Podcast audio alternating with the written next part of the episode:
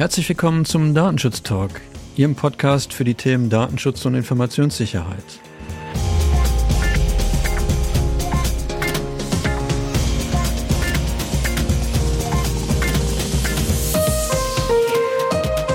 Heute mit einer Themenfolge, die wir schon seit lange bei uns liegen haben, weil wir uns mit dem Thema Hinweisgeber-Schutzgesetz ja auch als Migosense schon, schon seit einiger Zeit beschäftigen und insbesondere mein lieber Kollege David, den ich ganz herzlich begrüße. Hallo David. Hallo Markus.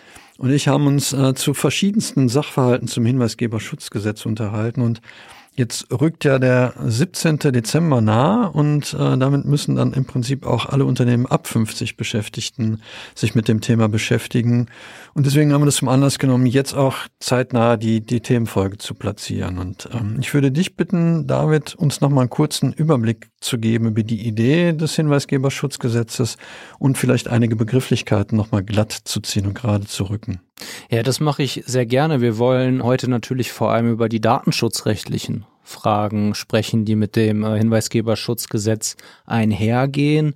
Aber vielleicht noch mal kurz zum Hintergrund und was regelt dieses neue Gesetz überhaupt? Im Hintergrund ist, dass der ähm, EU-Gesetzgeber erkannt hat, dass zur Prävention und zur Aufklärung von Verstößen gegen Gesetze Hinweisgeber entscheidend beitragen können dass gleichzeitig aber natürlich Hinweisgeber aus Angst vor drohenden Repressalien ähm, ja davon abgehalten werden können, sich zu melden.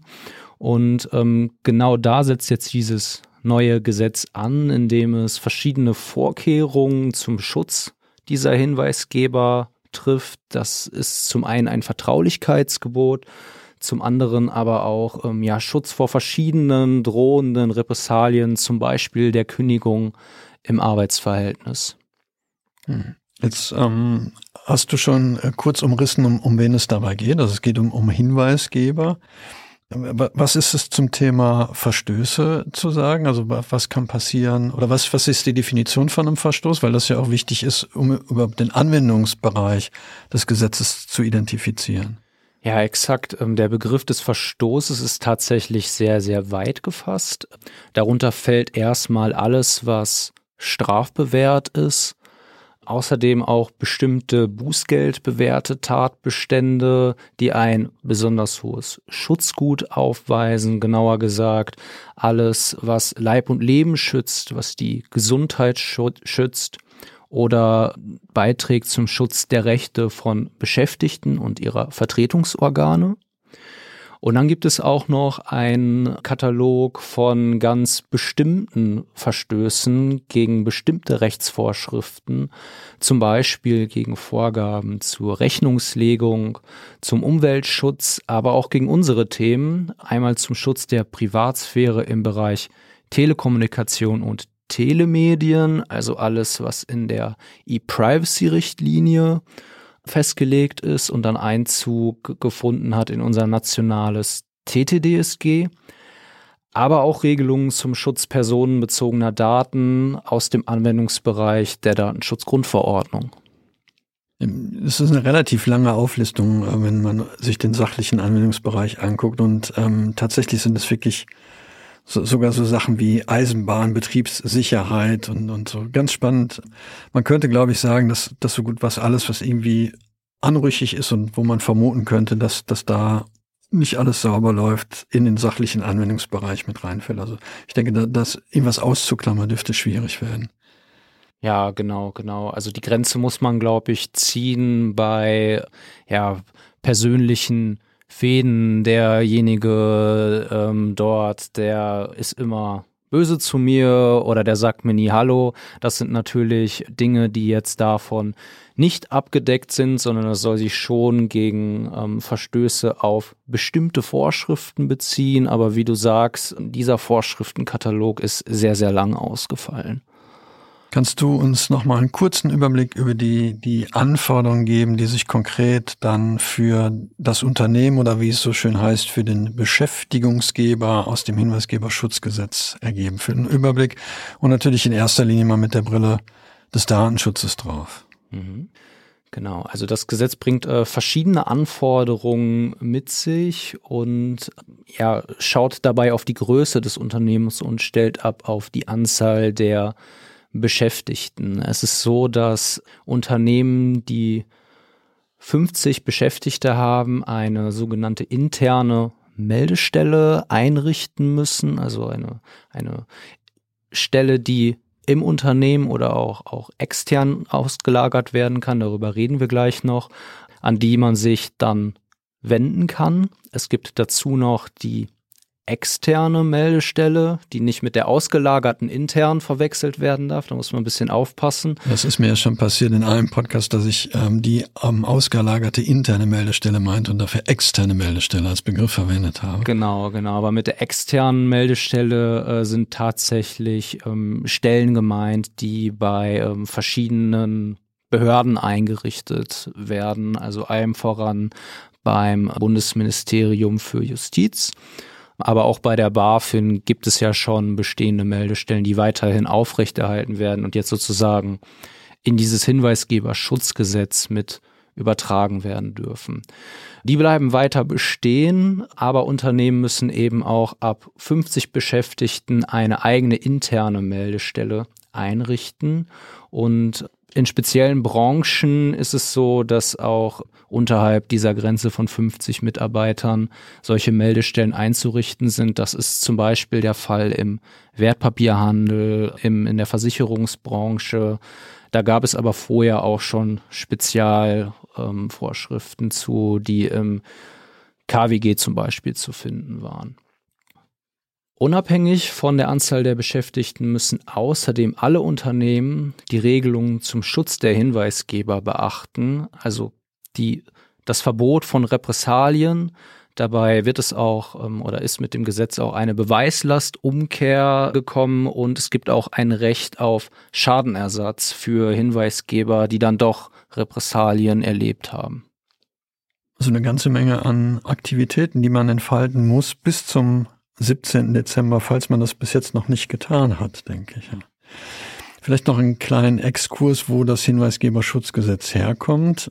Das ist ja nicht einfach vom, vom Himmel gefallen und der deutsche Gesetzgeber hat sich überlegt, hm, da müssen wir was tun, sondern im Hintergrund steht ja hier eine europäische Richtlinie, und zwar die Richtlinie 2019, 1937, die am 23. Oktober 2019 veröffentlicht worden ist und eben genau den, den Bereich ähm, im Auge hat, den du schon erwähnt hast. Es geht um den Schutz von Personen, die Verstöße gegen das Unionsrecht melden. Das ist so die, die offizielle äh, Bezeichnung der Richtlinie. Und dem gefolgt ist der deutsche Gesetzgeber dann und hat daraus über das übliche Gesetzgebungsverfahren halt das Hinweisgeberschutzgesetz erlassen.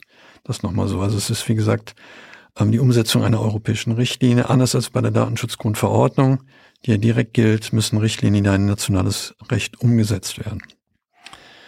So viel noch, noch zum Hintergrund mit dazu. Lass uns mal in das eine oder andere Thema vielleicht ein bisschen tiefer einsteigen, wenn du mit deinem Überblick soweit zufrieden bist. Oder gibt es noch irgendwas, was du ergänzen möchtest? Man äh, kann sich jetzt natürlich auch noch die Frage stellen, vielleicht machen wir es aber auch später nochmal in einem Deep Dive, wer sind denn überhaupt Hinweisgeber oder wer kann überhaupt alles Hinweisgeber sein? Das ist, sind grundsätzlich erstmal ähm, alle natürlichen Personen, die im Zusammenhang mit ihrer beruflichen Tätigkeit Informationen über Verstöße erlangt haben und diese melden. Gleichzeitig sind das aber auch Personen, die im Vorfeld einer beruflichen Tätigkeit solche Informationen erlangt haben und diese melden. Also auch Bewerber sind geschützt. Und die Richtlinie fasst den Begriff des Zusammenhangs mit der beruflichen Tätigkeit sehr weit. Demnach können Hinweisgeber nicht nur Beschäftigte sein, sondern auch Lieferanten, Berater, Freiberufler und Selbstständige. Allerdings ist es so, dass hier dem Verantwortlichen, also dem Unternehmen, freigestellt wird, ob die interne Meldestelle auch für Nichtbeschäftigte geöffnet wird. Das geht aus dem Text des Hinweisgeberschutzgesetzes aus Deutschland nicht klar hervor, eigentlich gar nicht hervor, steht aber konkret so in der Gesetzesbegründung und im Artikel 8 Absatz 2 der Richtlinie.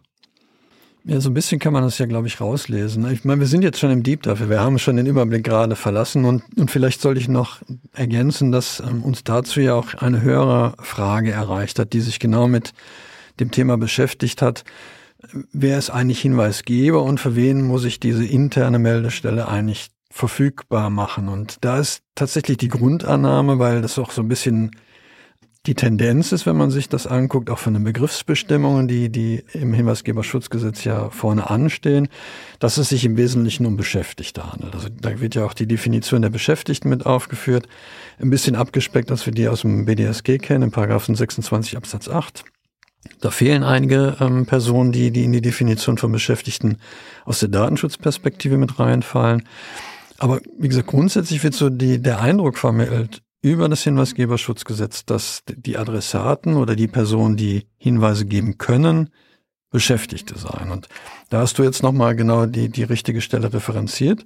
Der Schutzbereich der Richtlinie ist tatsächlich nicht nur an Arbeit, für Arbeitnehmer eröffnet, sondern für alle, die Repressalien erleiden können. Und es geht sogar so weit, dass es ähm, auch freiwillig und äh, bezahlte, unbezahlte Praktikanten mit betreffen kann. Und es kann sogar so weit gehen, dass, äh, wenn man sich da den ähm, Artikel 4 Absatz 4 anguckt, dass es sogar um natürliche Personen gehen kann, die auch Verwandte des Hinweisgebers sind, die auch im Prinzip im beruflichen Kontext äh, Repressalien erleiden können. Also der Anwendungsbereich der Richtlinie ist, ist deutlich weiter, als die Interpretation des Hinweisgeberschutzgesetzes zulässt und damit auch die, die, die Antwort im Prinzip auf die Frage ähm, der Hörerin, ähm, wer wird eigentlich hiervon erfasst. Und wie gesagt, man kann es aus der, aus der aus dem Hinweisgeberschutzgesetz nicht so ganz genau rauslesen, das ist richtig. Aber ähm, es gibt auch da die Tendenz, sich das anzugucken, auch über, wie du vorhin äh, nochmal ähm, im Vorgespräch gesagt hast, auch über die Gesetzesbegründung dazu. Da hattest du einen Hinweis gefunden zu. Genau, richtig. Das ist ähm, die Gesetzesbegründung zum Paragraph 16 des Hinweisgeberschutzgesetzes. Dort ähm, steht auch nochmal drin, dass die Wahlmöglichkeit eröffnet ist, ob man auch Dritten, also Lieferanten, Beratern etc. die interne Meldestelle öffnen möchte. Ob das jetzt tatsächlich praktikabel ist, ich glaube, das muss jeder für sich selbst entscheiden. Ich denke, man muss sich aber klar machen, dass ja zum Beispiel Lieferanten natürlich auch sehr, sehr nah an Dingen, die in Unternehmen ähm, so vor sich gehen, ran sein können und diese dann auch Bedarf spüren, das Ganze zu melden. Und wenn man sich dazu entscheidet, die interne Meldestelle dann nicht für solche Lieferanten zu eröffnen, dann melden die sich natürlich woanders. Dann gehen die auf die externe Meldestelle zu und da muss man dann halt überlegen, möchte man das?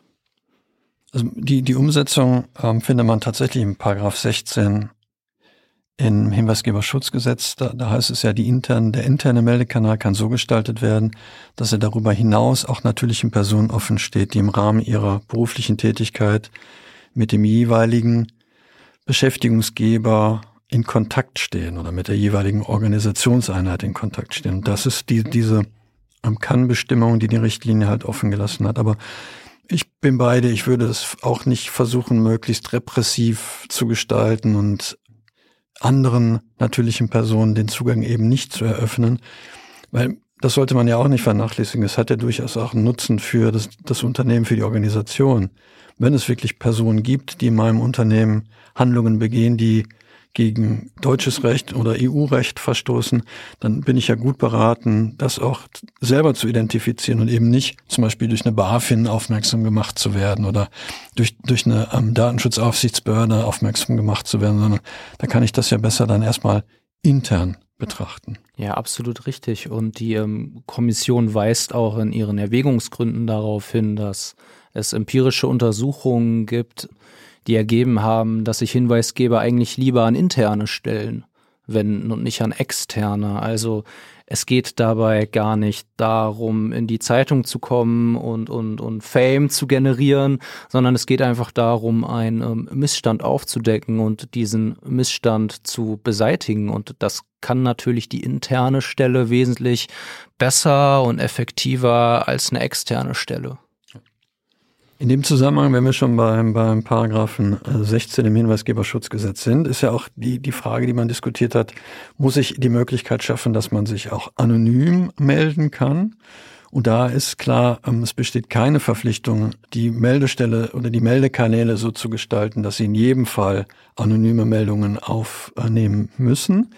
Allerdings, und das steht auch ähm, direkt im Gesetz, ich muss halt auch anonymen Meldungen nachgehen können. Also die interne Meldestelle sollte auch anonym eingehende Meldungen bearbeiten. Und das kann man jetzt wieder interpretieren. Dies ist, die sollte wieder eine Kammbestimmung. Aber ich würde dem natürlich auch als Beschäftigungsgeber, als ähm, Unternehmer, als Organisation in jedem Fall nachgehen. Ja, darüber wurde tatsächlich auch sehr, sehr viel diskutiert im Gesetzgebungsverfahren. Wie gut sind anonyme Meldungen? Was kann man daraus machen?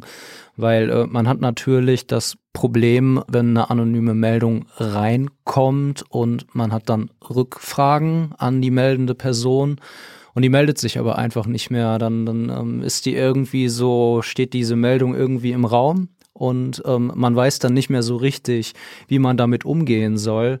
Aber ich finde es eigentlich auch richtig so. Und ähm, ja, am Ende ist es ein Kompromiss, der dann jetzt dabei rausgekommen ist. Also anonyme Meldungen sind nicht verpflichtend, aber wenn man sie anbietet, dann müssen sie auch bearbeitet werden.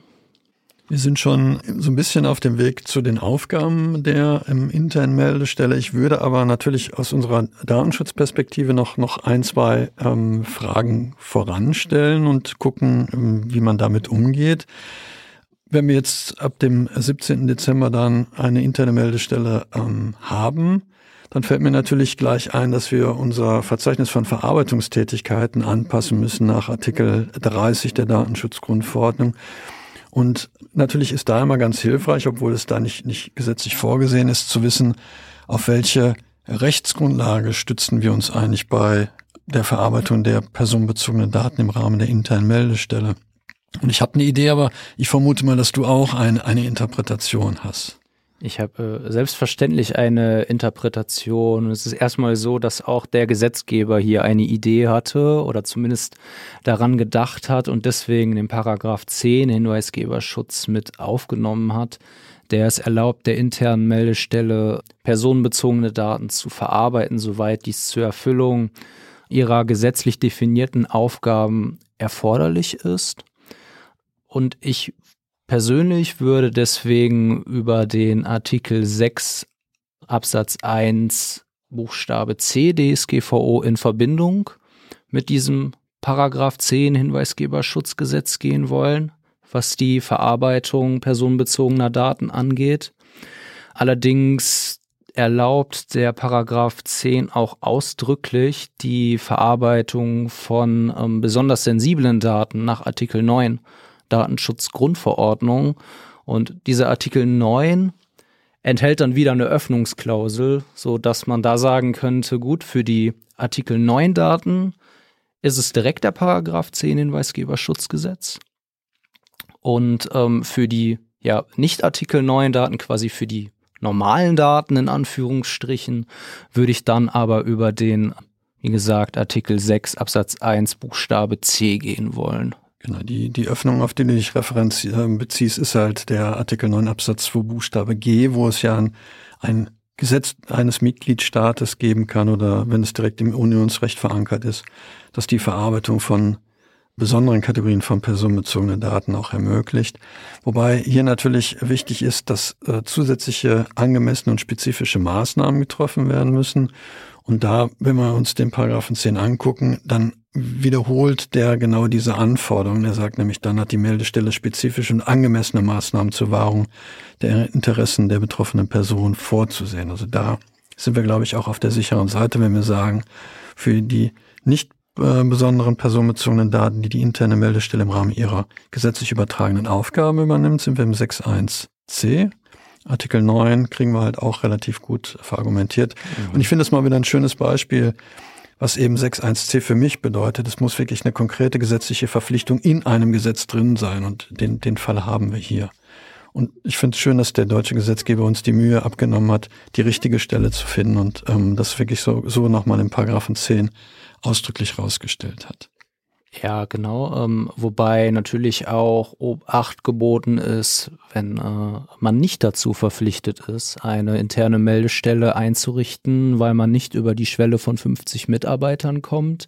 Dann kann natürlich der Artikel 6 Absatz 1 Buchstabe C nicht genutzt werden, weil eben die rechtliche Verpflichtung gar nicht greift dann kann man meines Erachtens noch auf den Artikel 6 Absatz 1 Buchstabe F zurückgreifen. Ist allerdings dann natürlich noch mal ein bisschen komplizierter, weil man die Interessenabwägung durchführen muss und sich nicht in so einem definierten Korridor bewegt, wie in der Paragraph 10 beziehungsweise generell die Regelung aus dem Hinweisgeber Schutzgesetz eröffnet. 6.1f ähm, würde ich auch immer dann sehen, wenn es wirklich keine originäre Aufgabe der externen, äh, der internen Meldestelle ist, die, die hier wahrgenommen wird. Also wenn Datenverarbeitungen eventuell nice to have sind, um, um noch weiter ähm, irgendwas machen zu können.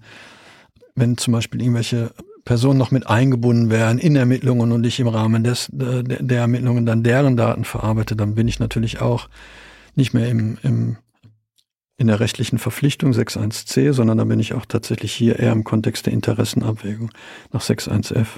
Ja, man kann natürlich auch, wenn wir jetzt ähm, die reine Bearbeitung der, der Meldung verlassen und schon über daraus folgende Ermittlungen reden, noch auf den Paragraph 26 Absatz 1 Satz 2 kommen der erlaubt, ähm, Daten zu verarbeiten, äh, wenn es um die Aufdeckung von Straftaten geht.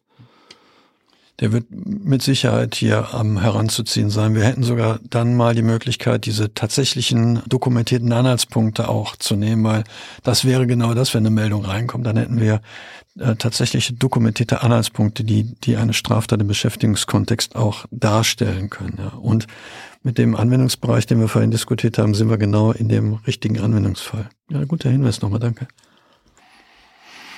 So, das heißt, wir haben ähm, jetzt die gesetzliche Grundlage geschaffen, die Daten verarbeiten zu können. Ähm, jetzt darfst du entscheiden, gehen wir auch auf den Aspekt, dass man die interne Meldestelle ja auch auslagern kann, oder gehen wir tatsächlich nochmal und gucken uns die Aufgaben der internen Meldestelle eben noch ein bisschen im Detail an? Ich glaube, um diesen Aspekt, dass man das auch auslagern kann, besser beleuchten zu können und besser zu verstehen, sollten wir uns erst nochmal anschauen, was soll diese Meldestelle denn überhaupt leisten? Was sind die Aufgaben einer Meldestelle? Und die Aufgaben sind definiert in einem Paragraph 13 Hinweisgeber Schutzgesetz und sie sind das ähm, Betreiben von Meldekanälen, das Verfahren bei einer Meldung und das Ergreifen von Folgemaßnahmen. Ähm, diese Aufgaben sind dann weiter definiert in den Paragraphen 16, 17 und 18. Mhm. Wobei hier auch äh, vielleicht dann noch erwähnenswert ist ähm, der Paragraph 8, der sich ja mit dem Vertraulichkeitsgebot auch beschäftigt. Den muss man im Prinzip immer mitdenken, weil es hier wirklich darum geht, die Vertraulichkeit der Identität der meldenden Person und, und anderer, ähm, auch der Person, die Gegenstand der Meldung sind und sonstigen in der Meldung genannten Personen zu berücksichtigen. Also nochmal auch das, was wir aus unserer Perspektive als Datenschützer eh immer mitdenken, wird hier nochmal konkretisiert über äh, das Vertraulichkeitsgebot im Paragraphen 8. Okay, dann gibt es, wie gesagt, nach, nach dem von dir angesprochenen Paragraphen 16, 17, 18 die, die unterschiedlichen Dinge. 16, Paragraph 16 hatte ich gerade schon angesprochen, die Meldekanäle, die, die auch zum Teil dann möglich sind, dass man sie anonym gestalten kann, aber nicht muss. Genau. Was ähm, wäre aus deiner Sicht da nochmal zusätzlich erwähnenswert zum Paragraph 16? Also zum einen das, was du schon angedeutet hast und dann ähm, datenschutzrechtlich auch spannend wird, wo wir gleich nochmal drüber reden wollen, nämlich, dass die interne Meldestelle auch auf einen externen Dritten ausgelagert werden kann, also zum Beispiel auf einen Anwalt, auf externe Berater oder sogar auch auf den externen Datenschutzbeauftragten. Und äh, ansonsten macht der Paragraph 16 tatsächlich sehr wenig Vorgaben zur konkreten Ausgestaltung. Er sagt, dass nur befugte Personen Zugriff haben sollen auf eingehende Meldungen. Das ergibt sich für uns als Datenschützer natürlich schon aus dem Grundsatz der Integrität und Vertraulichkeit, ist aber hier im Hinweisgeberschutzgesetz nochmal konkret geregelt. Und nach Absatz 3 müssen Meldekanäle so eingerichtet werden, dass Meldungen in mündlicher oder in ähm, Textform möglich sind. Mündliche Meldungen müssen dann, ähm, wenn sie angeboten werden, per Telefon oder mittels einer anderen Art der Sprachübermittlung möglich sein und auch spannend, auf Ersuchen des Hinweisgebers muss auch eine persönliche Zusammenkunft stattfinden und daraus würde ich jetzt schlussfolgern, dass eine reine Softwarelösung nicht ausreicht, weil ähm, ja, hier gibt es eben nicht die Möglichkeit einer persönlichen Zusammenkunft, die ähm, aber eindeutig vorgeschrieben ist. Man kann jetzt natürlich auch noch auf die Idee kommen, für diese persönliche Zusammenkunft ähm, ja, einen digitalen Raum zu verwenden, aber da äh, sagt der Absatz 3, dass wenn man sich dazu entscheidet, das Ganze über eine Bild- oder Tonübertragung zu machen, dass der Hinweisgeber hierzu explizit seine Einwilligung erteilen muss. Mhm. Das Thema dieser Dokumentation, die dann auch damit einhergeht, würde ich nochmal nutzen, um noch einen datenschutzrechtlichen Hinweis mitzugeben. Das Thema Aufbewahrungsfristen ist ja auch immer spannend. Wir sind dann auch wieder bei den Pflichten, die sich aus Artikel 30 aus der Dokumentation ergeben. Hier sagt das Hinweisgeberschutzgesetz ganz konkret, dass die Meldungen halt ähm, dauerhaft in abrufbarer Weise verfügbar gemacht werden müssen unter Berücksichtigung des äh, Vertraulichkeitsgebotes. Ähm, es sagt aber auch im Paragraphen 11 Absatz 5, dass die äh, Dokumentation drei Jahre nach Abschluss des Verfahrens gelöscht werden muss. Es gibt dann natürlich wieder die Erweiterung der Aufbewahrungsfristen, aber hier ist eine sehr konkrete Vorgabe zum Thema Löschen mit drin und die kann man natürlich dann auch super nutzen, wenn es darum geht, die Löschfrist im Rahmen der Verarbeitungstätigkeit zu dokumentieren. Also Paragraph 11 Absatz 5 Satz 1. Ja, und das nehmen wir natürlich immer gerne. Ja. Ja, es ist super, wenn es drinsteht und so konkret auch tatsächlich ist und wir das nicht irgendwie ableiten müssen aus. Ähm, ja. Gut, dann hast du jetzt schon einen Aspekt angesprochen, den, den ich auf jeden Fall noch ein bisschen tiefer beleuchten möchte in diesem ähm, Aufgaben oder in, in dem Kontext, was die Aufgaben angeht und die unterschiedlichen Aufgaben, die bei der internen Meldestelle Berücksichtigung finden müssen. Das ist nämlich die Rolle der internen Meldestelle, die man auslagert, also das Thema Outsourcing dabei. Und das ist ja, glaube ich, eine sehr spannende Frage, die, die uns auch intern schon seit einiger Zeit beschäftigt und wo wir auch unter Berücksichtigung der Gesetzesbegründung sehr heftig auch, ähm, kann ich ja gerne mal sagen, sehr heftig auch diskutiert haben, weil wir am Anfang wirklich unterschiedliche Auffassungen waren, wie gestaltet man eigentlich die Konstellation, wenn ich bestimmte Tätigkeiten im Rahmen der internen Meldestelle auslage. Und ich glaube, ähm, wenn, wenn du das schon erwähnt hast, die einfachste Variante ist, glaube ich, ich habe einen Dienstleister, der bietet mir eine Software an, wo, wo ich die interne Meldestelle selber ähm, bin. Das heißt, ich habe Beschäftigte oder eine Organisationseinheit, das sagt das Gesetz ja auch, das kann, kann so sein. Und ich nutze halt ein Stück Software, vielleicht ähm, über ein Callcenter, wo ich diese Meldekanäle dann verfügbar mache, kümmere mich aber im Prinzip um das, was nachher dann im Paragraphen 17 und im Paragraphen 18 noch weiter erwähnt wird, um, um die weiteren Aufgaben der internen Meldestelle selber. Das ist simpel. Da haben wir auch nicht lange darüber diskutiert. Ich denke, das ist ein Fall für Auftragsverarbeitung nach Paragraph 28. Und da müssen wir halt gucken, dass wir das vertraglich auch ab, abbinden nach äh, Absatz 3, der Vertrag zur Auftragsverarbeitung. Damit ist aber spannend, weil ich kann ja und zumindest sieht das, äh, das äh, deutsche Gesetz das vor, ja auch im Prinzip alle Tätigkeiten der internen Meldestelle auslagern. Und da, da wird es spannend. Ja, da wird es in der Tat spannend und äh, der Gesetzgeber macht es hier sogar noch etwas spannender. Du hast die Gesetzesbegründung angesprochen und ähm, dort steht drin, ich zitiere, soweit externe Dritte im Rahmen einer Auftragsverarbeitung mit der Einrichtung und dem Betreiben der internen Meldestelle beauftragt werden, sind die Vorgaben für Auftragsdatenverarbeitung zu beachten. Vergleiche Artikel 28 Datenschutz Grundverordnung. Und hier ist es tatsächlich so, dass dieser Passus ja, bei vielen Leuten für Unsicherheit gesorgt hat, weil natürlich einiges auch ähm, gegen eine Auftragsverarbeitung spricht, was, da gehen wir, denke ich mal, jetzt gleich noch äh, weiter drauf ein. Ich wollte nur sagen, dass dieser Passus, wenn man ihn genau liest, eigentlich gar nicht das sagt, was man erstmal denkt. Denn es wurde hier unterstellt, dass immer von einer Auftragsverarbeitung auszugehen ist, aber das, das steht da tatsächlich gar nicht, denn ähm, im Endeffekt steht dort ähm, einfach, dass bei der Auftragsverarbeitung auch die Vorgaben der Auftragsverarbeitung einzuhalten sind. Ich liebe es, wenn äh, man Sachen wiederholt, die so offensichtlich sind. Das, ja. Und genau für diesen Anwendungsfall würde ich, glaube ich, auch sagen, äh, was auf Seite 80 dann der Gesetzesbegründung steht, die, die wir hier haben.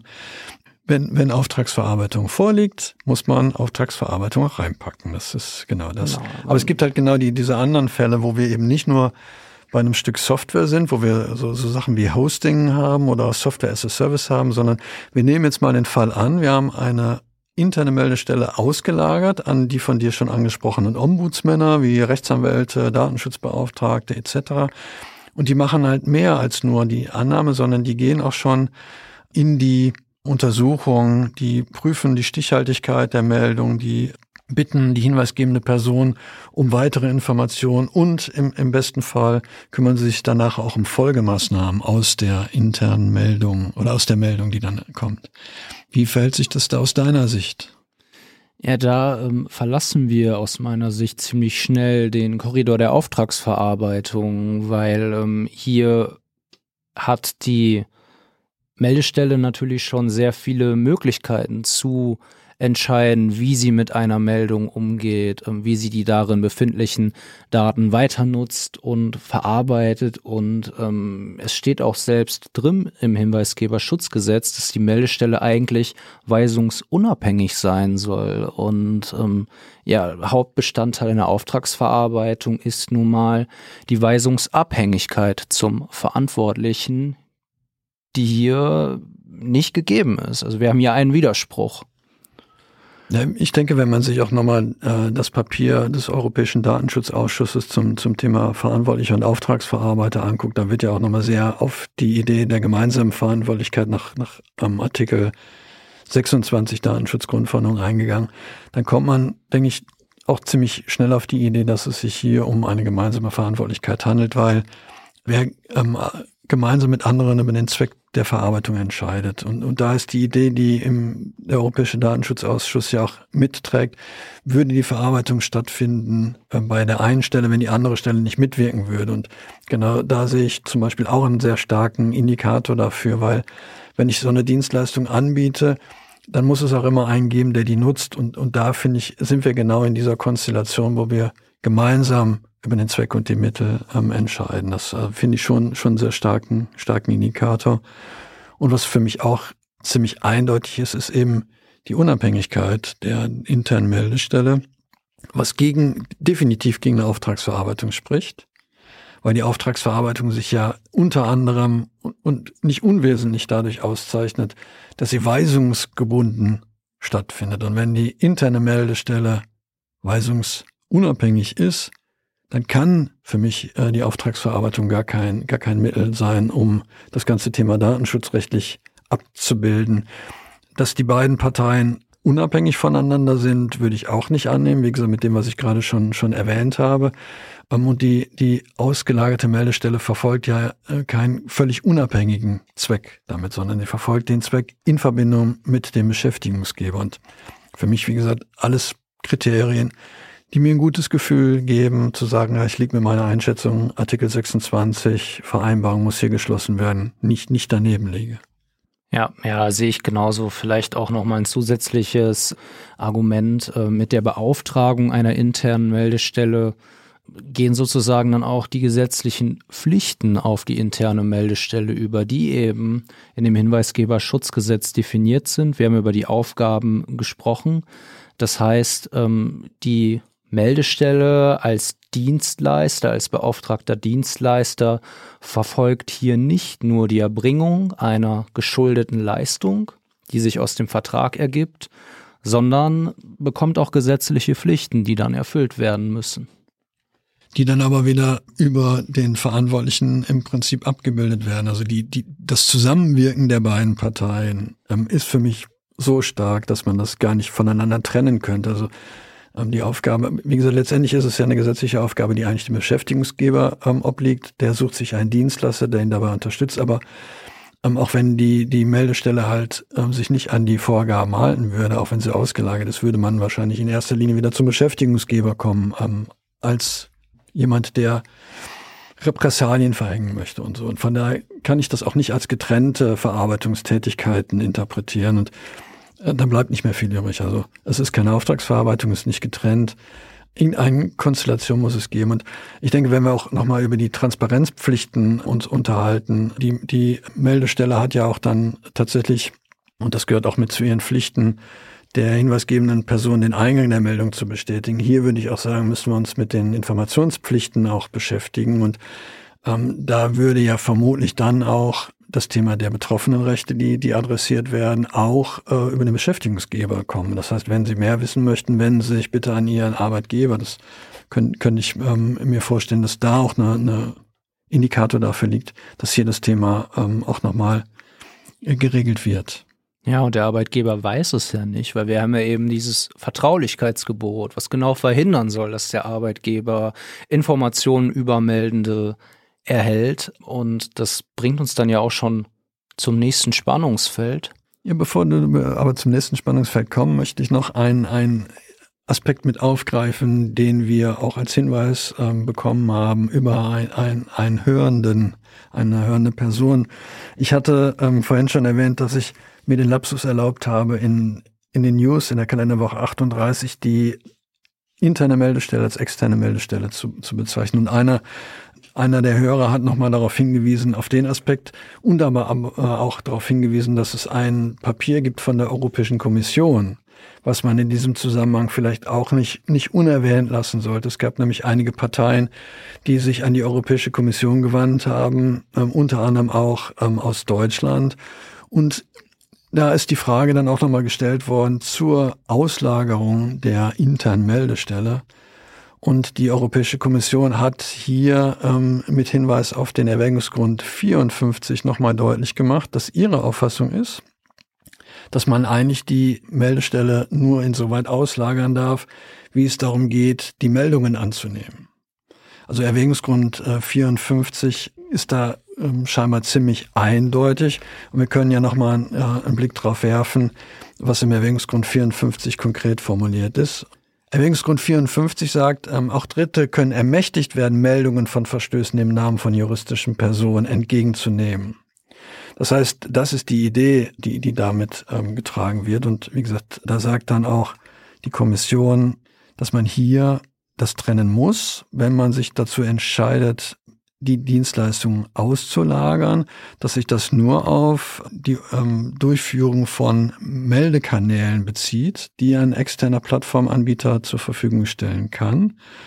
Die äh, Bearbeitung dann aber durch eine ähm, identifizierte Person oder eine Organisationseinheit innerhalb der, äh, des Unternehmens durchgeführt werden muss wir, wir können ja die äh, Drucksache oder diese, die, diese Stellungnahme der Kommission auch nochmal mit in die Show Notes packen. Ich glaube, das ist nochmal ganz, ganz schick, das selber nachlesen zu können, weil der eine oder andere hat entweder schon Dienstleister komplett mit dieser Aufgabe betraut oder vielleicht ist der eine oder andere, der das auch als Dienstleistung anbietet. Und da sollte man natürlich vorbereitet sein, dass wenn die Europäische Kommission das gar nicht als rechtmäßig ansieht, die Aufgaben der internen Meldestelle auch hinsichtlich der Untersuchung und Folgemaßnahmen ähm, zu identifizieren, dass man da dann ähm, eventuell sogar ja, gegen Europarecht verstößt und damit die, die Nutzung gar nicht legal ist.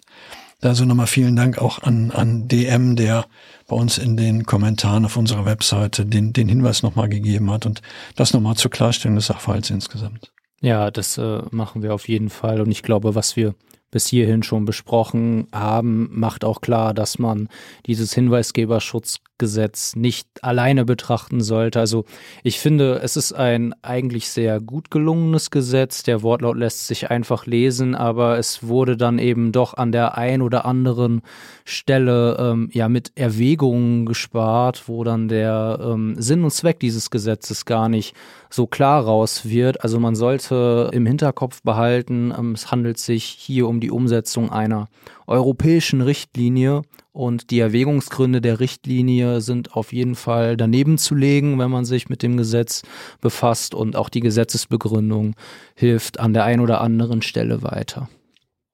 So, das wie gesagt zur, zur Klarstellung, aber du wolltest noch auf einen anderen Sachverhalt hinaus, David. Ja, wir haben jetzt schon an der einen oder anderen Stelle das äh, Vertraulichkeitsgebot angesprochen und wir kennen ja gleichzeitig ähm, aus der Datenschutzgrundverordnung die Anforderungen und Vorschriften an die Transparenz. Und ähm, hier entsteht natürlich ein vermeintliches Spannungsfeld, das es ähm, aufzulösen gilt. Und äh, um das aufzulösen, äh, müssen wir uns das Vertraulichkeitsgebot nochmal etwas genauer anschauen, vor allem wann es Anwendung findet. Das ist nämlich nur der Fall, wenn ähm, die Meldung auch Verstöße betrifft, die in den Anwendungsbereich fallen. Also über die möglichen Verstöße hatten wir schon gesprochen. Und weiterhin darf der Hinweisgeber nicht vorsätzlich oder grob fahrlässig eine Fal Falschmeldung abgeben. Heißt, Denunzianten sollen hier ausdrücklich nicht geschützt werden. Und das Vertraulichkeitsgebot gilt nicht nur für die Identität des Meldenden, sondern die gilt auch für Dritte, nämlich für Personen, die Gegenstand einer Meldung sind, also Beschuldigte oder sonstige Beteiligte in der Meldung genannte Personen. Meine, hier öffnet sich wieder ein schöner Spannungsbogen, wenn wir über das Thema äh, Recht auf Auskunft äh, sprechen, wo ja auch der, äh, die Quelle der Daten oder ähm, die Herkunft der Daten mit anzugeben ist. Wir haben das ja ähm, auch ähm, über die Entscheidung des äh, Bundesgerichtshofs gesehen, wo, wo ja auch da eben gesagt worden ist, dass man keine Denunzianten schützen muss. Du erinnerst dich an den Fall, wo, wo die äh, Wohnungsgesellschaft ähm, verpflichtet worden ist vom Bundesgerichtshof, die, die Herkunft der Daten zu benennen. Also welcher der Mieter hat diesen äh, Geruchsbelästigung über den anderen Mieter zur Verfügung gestellt. Da hat das Gericht ja sich viel auch mit dem Thema beschäftigt, die unterschiedlichen Interessen abzuwägen und hat ja dann auch sich nochmal mit der Frage beschäftigt, ähm, die Rechte Dritter, die nicht beeinträchtigt werden dürfen. Ja. Also dann nochmal, wenn es ein Sachverhalt ist, der ähm, in den Anwendungsbereich des Hinweisgeberschutzgesetzes fällt, dann gilt das Vertraulichkeitsgebot. Wenn ich das nicht, äh, wenn es nicht in den Anwendungsbereich fällt, dann muss ich mir auch gefallen lassen, dass ich dann noch als ähm, Herkunft der Daten benannt werde. Das sollte man also gut abwägen, ob man so eine Meldung dann macht, wenn sie tatsächlich nicht in dem Anwendungsbereich liegt. Genau, aber äh, wenn der Anwendungsbereich des Vertraulichkeitsgebots eröffnet ist, ist halt vielleicht auch nochmal äh, wichtig, dann sind, ähm, ist Artikel 14 DSGVO nicht anwendbar, also ähm, Erhebung nicht beim Betroffenen. Das Ganze wird dann aufgelöst über den Artikel 14 Absatz 5 Buchstabe C DSGVO in Verbindung mit ähm, dem Paragraph 8 Hinweisgeberschutzgesetz. Und ähm, bei Artikel 15, also wenn ein ähm, Beschuldigter zufällig ein Auskunftsersuchen stellt, dann ähm, ist eine Interessenabwägung durchzuführen und dabei ist insbesondere zu berücksichtigen, ob der Hinweisgeber vorsätzlich oder grob fahrlässig unrichtige Infos gemeldet hat. Das ergibt sich aus dem BDSG. Ich weiß jetzt nicht mehr genau wo, aber in jedem Fall hat auch der Gesetzgeber hier dieses Spannungsfeld erkannt und ähm, hat auch da eigentlich für Klarheit gesorgt, so ähm, dass ja ähm, Verantwortliche nicht selbst diese Frage beantworten müssen. Das ist schon mal gut, weil wie gesagt, das hat ja schon für Irritationen geführt ähm, hinsichtlich der Herkunft der Daten und muss ich muss ich informieren über die Herkunft der Daten nach Artikel 14, wenn die Verarbeitung oder die Erhebung nicht bei der betroffenen Person selber stattgefunden hat. Also danke nochmal für den Hinweis. Ja. Ich, ich denke, wir ähm, haben einen relativ guten Ritt jetzt einmal durch das Hinweisgeberschutzgesetz und auch die, die europäische Richtlinie, die dem zugrunde liegt, gemacht. Gibt es noch, David, irgendwas, was du auf jeden Fall erwähnen möchtest, ähm, was du für die Praxis noch ähm, für total spannend und wichtig hältst? Ja, zwei Aspekte. Ähm, der erste wäre technisch-organisatorische Maßnahmen. Ah, haben, gut, wir noch gar nicht haben wir noch gar drüber nicht, gesprochen. Und da ist es so, dass ähm, das Hinweisgeberschutzgesetz einen Querverweis enthält auf Paragraph 22 Absatz 2 BDSG. Dieser soll nämlich Anwendung finden, wenn Artikel 9 Daten verarbeitet werden. Und ähm, für mich ist es so, dass ja eigentlich alles in diesem Hinweisgeberportal gemeldet werden kann. Und daher kann auch nicht ausgeschlossen werden, dass Artikel 9 Daten darin verarbeitet werden. Deswegen sehe ich das eigentlich als obligatorisch an. Und ja, dieser Paragraph 22 Absatz 2 BDSG ähm, konkretisiert so ein bisschen, welche technisch-organisatorischen Maßnahmen zu treffen sind.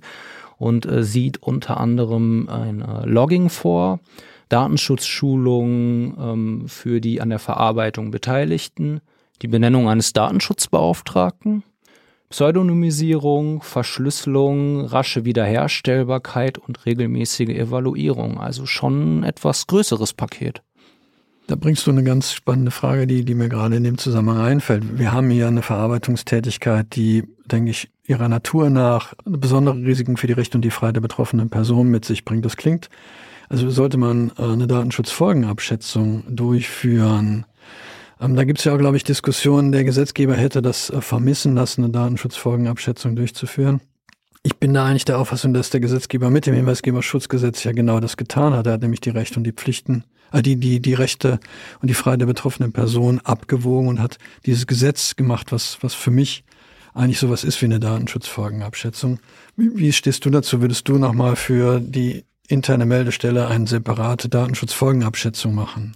Ja, äh, schwierig. Die Anforderungen ergibt sich ja aus Artikel 35 Datenschutzgrundverordnung und ähm, setzt dort an, ob voraussichtlich ein hohes Risiko für die Rechte und Freiheiten der Betroffenen besteht und Puh, davon würde ich schon erstmal ähm, ausgehen, weil. Das ist ja Sinn der äh, Richtlinie, die will ja genau die betroffene genau. Person schützen, natürliche Person schützen, dass sie Repressalien unterliegt. Das heißt, es scheint ja der Gesetzgeber zu, die Idee zu haben. Ja, ja, und es, ähm, also ich würde ja auch nicht nur den äh, Hinweisgeber sehen als betroffene Person, sondern natürlich auch gemeldete Personen, für die ein ähm, erhebliches Risiko für ihre Rechte und Freiheiten bestehen kann, insbesondere wenn die Meldung einfach nicht richtig ist. Also über Denunziantentum haben wir auch schon kurz gesprochen, aber diese Daten sind dann ja da drin und deswegen würde ich eigentlich schon davon ausgehen, dass zumindest im Regelfall eine Datenschutzfolgenabschätzung durchzuführen ist. Gleichzeitig bin ich auch bei dir.